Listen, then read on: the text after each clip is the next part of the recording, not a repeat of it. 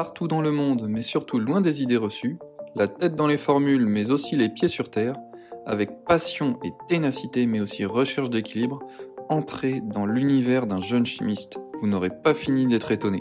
Vima Chimie est une série de podcasts co-animés par la Fédération Gay-Lussac, 20 écoles de chimie et de génie chimique, et le réseau des jeunes chimistes de la Société chimique de France. Yann, je t'interviewe aujourd'hui dans le cadre de Chimie, euh, qui est un podcast de la Société chimique de France et la Fédération Gay-Lussac.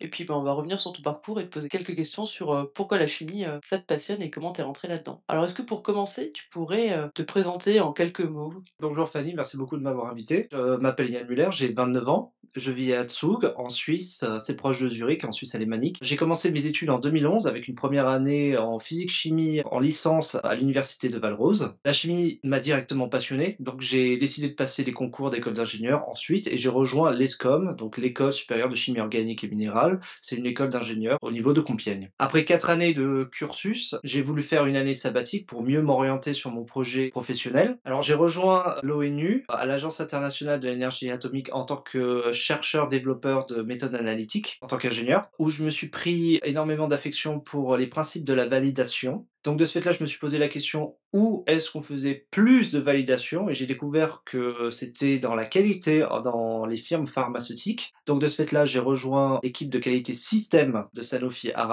où j'ai euh, principalement travaillé sur des qualifications des unités industrielles qui sont utilisées pour faire des validations de procédés. Donc vu que ça m'a énormément plu, je me suis orienté vers une spécialisation en qualité, hygiène, sécurité et environnement. Et depuis, bah, je travaille dans l'assurance qualité opération. J'ai travaillé au Japon, j'ai travaillé en France, encore une fois chez Sanofi, puis ensuite je me suis tourné vers la Suisse où j'ai travaillé pour Siegfried, qui est aussi un très gros producteur chimique de produits pharmaceutiques. Et ensuite j'ai travaillé pour Lanza, pour le projet Moderna, donc euh, pour les vaccins du Covid-19. Et maintenant je suis directeur pharmaceutique pour les drogues orphelines de chez Mirum Pharmaceutical. Justement, qu'est-ce qui te passionne dans, la qualité? Parce que c'est un domaine particulier dans lequel on n'a pas toujours envie de se lancer. Qu'est-ce qui, toi, du coup, t'a attiré vers, vers ce domaine-là? Alors, du coup, ce qui m'a énormément attiré dans la qualité, c'est le côté pluridisciplinaire. À savoir qu'on travaille avec énormément de différents acteurs dans différents départements qui vont toucher à différentes sciences. Typiquement, un jour, je peux me retrouver sur le terrain avec un réacteur entre les mains, avec un chimiste de l'opération, puisqu'il faut trouver une méthode pour améliorer notre produit ou pour le corriger. Donc ça, c'est un aspect. Un autre aspect est que je peux me retrouver dans les laboratoires directement avec des laborantins en train de travailler sur des analyses chimiques qui se sont mal passées ou comment aussi les améliorer. Dans un autre jour, je peux être avec euh, le réglementaire. Donc là, je vais faire face aux autorités de santé de chaque pays afin de faire, par exemple, la soumission d'un dossier euh, pharmaceutique pour un nouveau produit ou pour voir si on peut déroger à certaines règles, je dirais, euh, chimiques.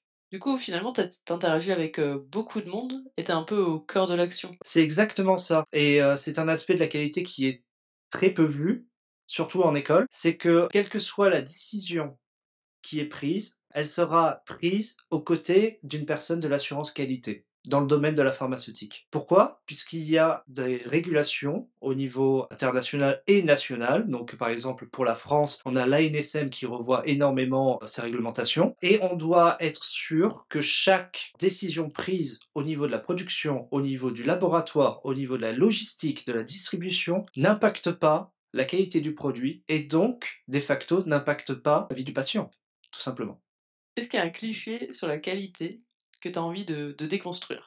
Oui, euh, j'ai beaucoup expliqué que la qualité c'était pluridisciplinaire. Par contre, j'ai pas parlé quand on faisait énormément de voyages et que lorsque je faisais mes études, on me disait souvent que la qualité c'était rébarbatif, simplement un travail documentaire, pas intéressant, que tu lisais que des réglementations toute la journée. Chose qui n'est pas vrai parce que du coup c'est très mal vu. Or, je suis plus souvent dans les ateliers de production, dans les laboratoires, en train de voyager pour faire des audits. Donc euh, c'est très dynamique justement et on touche à tout. Donc si on est intéressé, si on a adoré par exemple la chimie analytique, si on a adoré la chimie organique ou si on a adoré aussi euh, la chimie euh, du génie des procédés, eh ben, c'est vraiment un corps de métier qui ramène tout ensemble. Et du coup, c'est aussi un domaine qui est en constante évolution. Moi, je l'imaginais un peu archaïque, peut-être comme beaucoup de monde, et en fait, euh, ça reste innovant et faut coller à toute la réglementation. D'ailleurs, du coup, ça ressemble à quoi de travailler en Suisse? C'est comment travailler et vivre là-bas d'ailleurs? Alors, la Suisse, c'est pas si différente que ça de la France. Il y a juste peut-être du suisse allemand au milieu, surtout en Suisse alémanique, mais euh, ça s'apprend assez rapidement. La grande différence entre la Suisse et la France au niveau du travail, c'est que c'est très communautariste. Quand j'ai travaillé en France, on m'a souvent dit euh, tu fais tes heures, tu travailles un petit peu plus ou moins, mais tant que le travail est fait, c'est bon. En Suisse, par contre, on est là pour aussi aider ses collègues directement, et donc de ce fait-là, on y reste, on peut rester au travail beaucoup plus longtemps parce qu'il faut réellement aider les gens. Donc il y a cet aspect plus coopération que j'ai retrouvé en Suisse. Par contre, il y a aussi euh, l'aspect de la pharma, c'est pour ça que j'y suis. À savoir que la pharma, à part Sanofi qui est moins représentée en Suisse qu'en France, il y a beaucoup plus d'entreprises pharmaceutiques en Suisse sur un plus petit territoire. Donc de ce fait-là, pour les personnes qui veulent travailler dans la pharmaceutique, le côté de la Suisse est beaucoup plus intéressant au niveau carrière.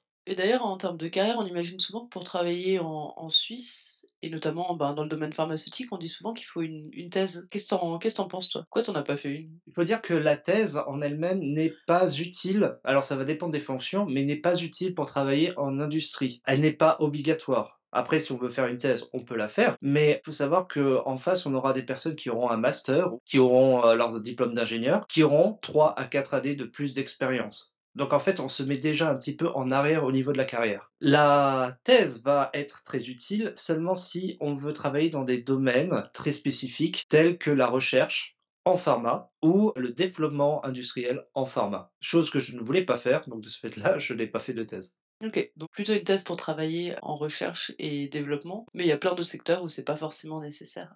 Exactement. Et d'ailleurs, si tu avais un conseil à donner à des jeunes qui veulent se lancer dans la chimie, alors ton, ton conseil dans ton meilleur suisse allemand, tu maîtrises le suisse allemand? Alors, je ne maîtrise pas le suisse allemand. Je suis toujours en train d'apprendre l'allemand. Toujours. Ça fait euh, maintenant 7 ans que j'apprends l'allemand en total, puisque euh, j'ai aussi pris l'allemand à l'ESCOM. Mais mon meilleur conseil, c'est de ne pas lâcher. Parce que j'ai vu beaucoup de personnes à l'ESCOM qui étaient passionnées, mais qui ont préféré tout arrêter parce que c'était dur. Il faut le dire, hein, la chimie organique est extrêmement dure à un moment. Par contre, ce n'est pas le seul domaine. Déjà, premièrement, il faut aussi avoir une ouverture d'esprit à savoir que à la fin la chimie c'est tous les domaines qui s'entrecoupent. Demain on ne va pas rester dans un laboratoire toute notre vie. Il y a un moment on va ensuite euh, continuer dans notre carrière, avoir du management, que ça soit dans la recherche ou dans l'industrie, parce que du management on va en avoir euh, lorsqu'on est chercheur, puisqu'à la fin on aura des équipes de recherche. Donc de ce fait-là, il y a énormément d'aspects à prendre en compte, et la chimie ce n'est pas juste dans un laboratoire. Donc de ce fait-là, il faut vraiment pas lâcher.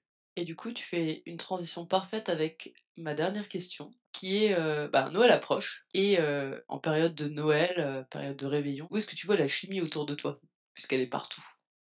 Alors oui, elle est exactement de partout. Donc bah ça peut être dans la nourriture, puisque rien que la cuisine est une sorte de chimie. Ça peut être dans les vêtements, puisque tous nos petits Papa Noël avec leurs vêtements en élastène, bah, et ils sont faits à partir de chimie. Ça peut être nos colorants sur nos boules de Noël, ça peut être, c'est vraiment de partout. Quoi qu'on touche, il y aura, et ce qui est marrant aussi, c'est quoi qu'on touche, il y aura de la chimie, et il y aura aussi, juste au passage, une personne de la qualité qui est passée derrière.